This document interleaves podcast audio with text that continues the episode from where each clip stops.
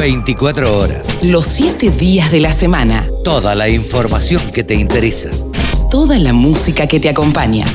Ahora estamos en comunicación con el gurú de los analistas de mercado, con Pablo Adriani. Hola Pablo, buen día, ¿cómo te va? Buen día Carlos, ¿cómo estás? Muy bien, muy bien, por suerte. Eh, qué semanita, ¿no? ¿Qué semanitas estamos viviendo? Yo te diría que esta última semana fue la, la semana del quiebre en muchos aspectos. O sea que Sí, sí. lo veníamos hablando en nuestros, en nuestros programas sábado a sábado. Y la principal, ya para entrar un poco en tema, eh, el principal tema de, de disrupción fue no solamente la cantidad de votos que sacó mi ley en las PASO, sino también la cantidad de votos que sacó el oficialismo, porque un gobierno con el 130% de inflación, 40% de, de pobreza, otro porcentaje altísimo de desocupados, Medio como que no se entiende, ¿no? que haya sacado el 27% eh, es una muy buena lección. Y sin haber hecho mucha fuerza y con muchos operadores en el interior, inter- internos propios, propios en contra de algunos, algunos eh, candidatos del oficialismo. O sea, la gran sorpresa. eh, y yendo al, al- al caso de el, el impacto de, de las, de las, del resultado de los pasos, lo tuvimos el lunes a la mañana, cuando todos nos despertamos con una devaluación del 22%, Sí, terrible. cuando horas antes, días antes, el propio ministro de Economía había, enfati- eh, había enfatizado, olvídense de la devaluación, lo que están esperando que devaluemos. Entonces, eh, fíjate vos en qué país estamos, qué agua estamos transitando. Y una reflexión, los productores que vendieron 7 millones de toneladas de maíz con el dólar, dólar agro 3.40, se dan vuelta y ven como ahora pagan 3.65. Claro. O sea, se sienten un poco engañados o estafados, Y o, sí. o no sé cómo llamarlo. Sí, lamentablemente es lo, es lo que pasa. La, la reacción va a ser que me parece que los productores no vendan nada aunque les prometan lo que sea. Ese es el tema, ese es el tema. Porque mm, yo creo que el gobierno, por la desesperación de dólares, el gobierno falló en el timing de la medida del dólar agro. Porque lo hizo en un momento en el cual los productores estaban avanzando con la cosecha de maíz de segunda a ritmo, a ritmo gigantesco y estaban vendiendo de, de tranquera al puerto. Entonces, yo no sé si no iban a vender lo mismo, un poquito menos, sin el dólar agro a 3.40. Claro. Pero bueno, el gobierno quemó la bala de plata, justamente por lo que vos acabas de decir. Porque con este antecedente, el gobierno va a necesitar plata en septiembre. Y por más que ponga un dólar soja a 500, Nadie va a vender nada. hay productor, ahí va a decir, no, flaco, esta curva ya me la, ya me la traí, no me la traigo de vuelta. Sí, seguro. Entonces, eh, el- el- a mí a mí entender como analista de la, lo que sería la agroeconomía y especializado en los últimos años en el análisis de ingresos de divisas, que bastante bien me fue con todos los pronósticos, está todo documentado en diarios, Sí, sí, sí. a mi entender, el, el- el próximo el próximo tema que va a provocar eh, serias complicaciones al gobierno es el ingreso de divisas en septiembre, octubre, noviembre. Fíjate Bien. que en el mes de julio, yo había hecho el análisis hace un mes y medio en Clarín Económico, que iban a entrar dos mil millones de dólares en julio, dos mil millones en agosto y 1.500 en septiembre. En julio, de los 2.000 millones que yo proyecté, entraron 1.930. Casi, Ya. casi lo mismo. Una, una estimación correcta. En agosto, con el dólar soja agro, que yo no lo tenía contemplado en mi análisis y había proyectado 2.000 millones, ya los, productores de maíz vendieron arriba de 2.000 millones, posiblemente sea 2.300, 2.400 millones, 2.500.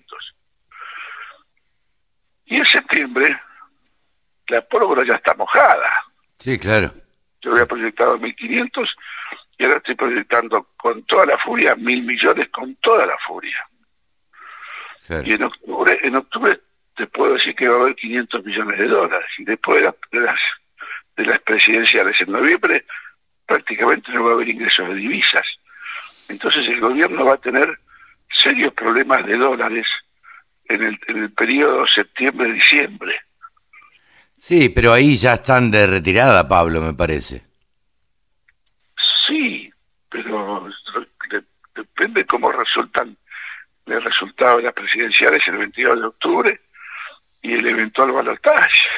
Ojo, ojo que ya eh, el gobierno congeló esta semana hasta el 31 de octubre las naftas.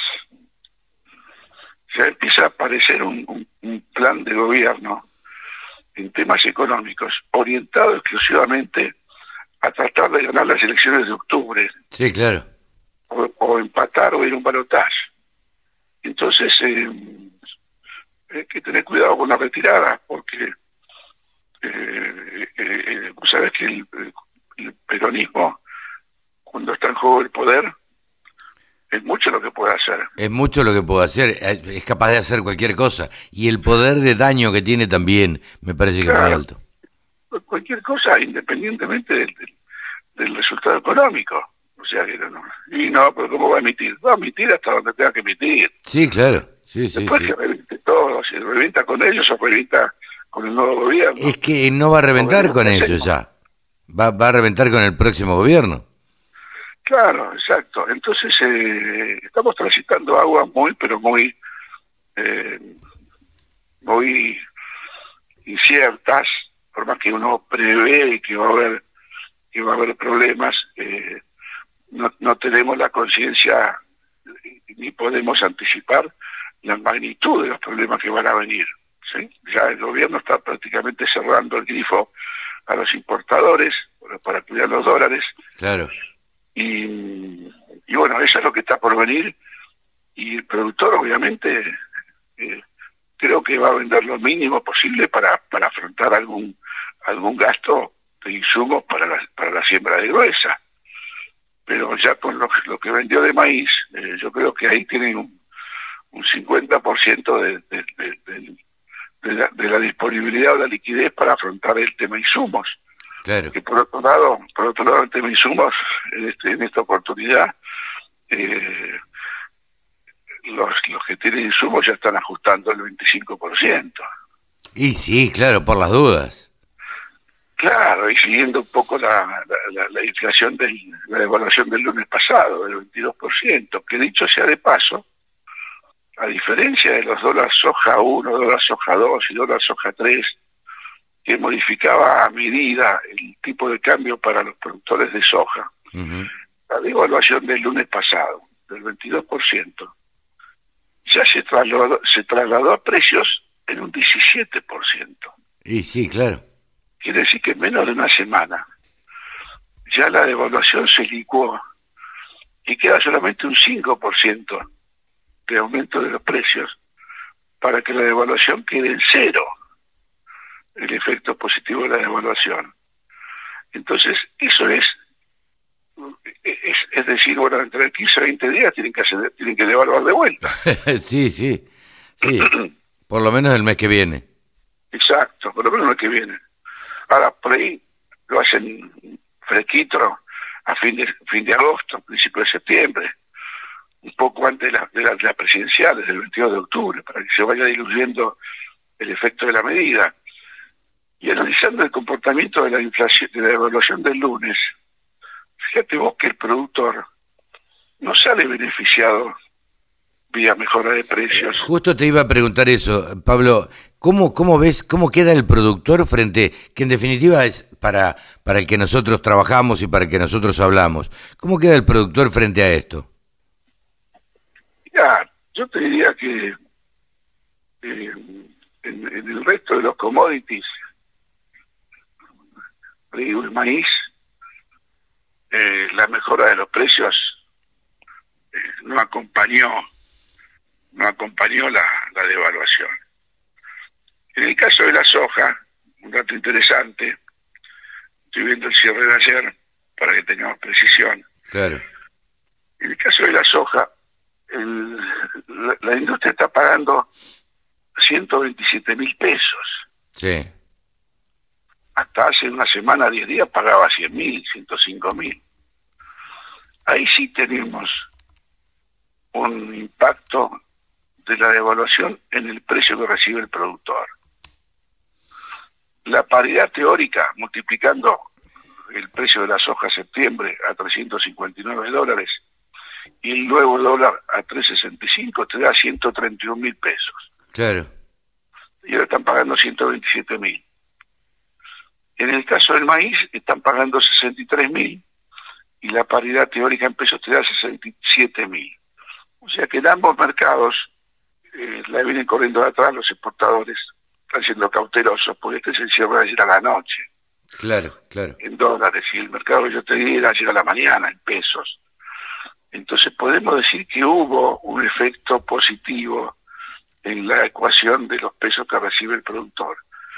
Pero la suba de los costos en dólares de los insumos es lo que le está limitando al productor tener una ganancia completa del, efecto de la devaluación, o sea que no fue no fue lo, positivo que hubiera sido una devaluación que no se hubiera trasladado a precio. Esto, por supuesto, estamos hablando de una foto, un instante. Sí, esto, sí, hay sí, que, esto hay que correrlo con un análisis de margen bruto para y ver cómo cierra el costo de los fletes, el costo de cosecha, el costo del fertilizante.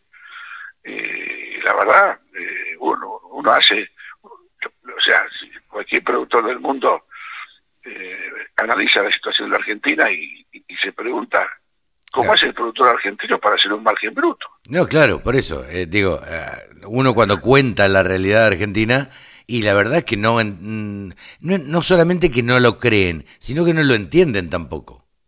Lo entienden, entonces, aparte te, estoy hablando de un margen bruto de acá la cosecha de trigo, ¿no? Sí, claro, sí, sí, sí, sí, sí estoy diciendo de acá un año. Claro.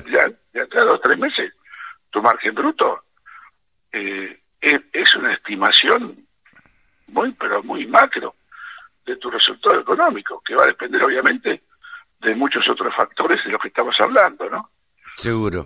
Eh, Carlos, yo te diría que esta película recién empezó, creo que... Sí, pero va a ser una película larga y, y, en la cual vamos a sufrir todos. Va a ser muy duro, va a ser muy duro porque ya están, ya están previendo algunos economistas que esto va a generar una fuerte recesión, una fuerte caída del consumo. Ya se están viendo eh, industrias y fábricas que dicen que tienen que cerrar porque no tienen la materia prima para, para procesarlo, ya sea porque la materia prima es importada o ya sea porque cuesta comprar y ponerle un precio a las cosas, ¿no? Sí, sí, yo creo que hay, hay muchos, eh, Pablo, me parece que hay muchas empresas que están teniendo productos, pero no lo quieren vender porque no saben a qué precio. Esa es la otra, esa es la otra. Eh, y aparte en economías inflacionarias como la actual, eh, la norma dice que, que te quedes estoqueado. Claro. Sí, sí, eh, sí. Más considerando en, aquellos tipos de, productos que están atados al dólar, ya sea por el componente importado o ya sea por el componente de, a, qué valor se exporta el producto. Claro. Entonces, em, estamos transitando esas aguas que ya la hemos vivido nosotros en otras épocas. Hemos visto góndolas vacías, hemos visto remarcaciones diarias, eh, y esto está empezando a suceder. O sea, está, Viendo, está, viendo cambios en lista de precios eh, eh, dos, dos veces por semana como mínimo. Y ahora, después de esta devaluación, se aceleraron todos los cambios de lista de precios y todo eso no hay que, no hay que digamos, afecta al consumidor. Sí, pero claro, el, el, el perjudicado siempre es el último eslabón de la cadena el consumidor, ¿viste? Y, el poder adquisitivo de los consumidores... Es cada vez menos. los, los asalariados es cada vez menos, pues se licúa. Fíjate que la misma, la misma CGT eh, está pidiendo una paritaria del 140%. 140, sí, sí, sí, lo escuché ayer.